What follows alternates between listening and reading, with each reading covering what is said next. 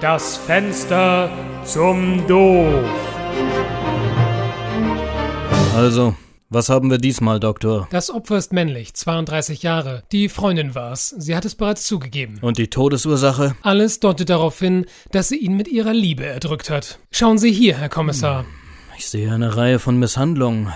Sieht so aus, als hätte er bis vor kurzem noch glücklich in seiner eigenen kleinen Wohnung gelebt. Rumlaufen in Unterwäsche. Abwaschen nur alle zwei Wochen. Keine Verantwortung. Genau. Dann vor zwei, vielleicht drei Monaten hat sie ihn genötigt, mit ihr zusammenzuziehen, um die Beziehung auf die nächste Ebene zu bringen. Ekelhaft. Das ist noch nicht alles. Genau kann ich das natürlich erst nach der Obduktion sagen, aber es hat den Anschein, dass er seine geliebte Playboy-Sammlung weggeben musste, wegen ihrer Eifersucht. Er hatte die Sammlung seit er acht Jahre alt war. Wozu Menschen fähig sind. Aber das allein wird ihn nicht umgebracht haben, Doktor. Sehr richtig. Ich erkenne Spuren von Putzplänen, ewigen Nörgeleien und Pärchenabenden. Oh mein Gott. Ja, wie ich es mir gedacht habe.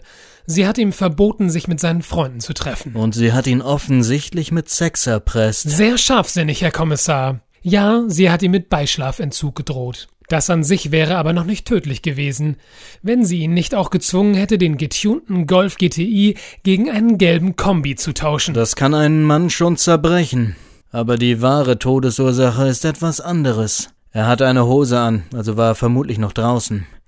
Und ich nehme an, der Fernseher war an, als sie ihn gefunden haben. Richtig.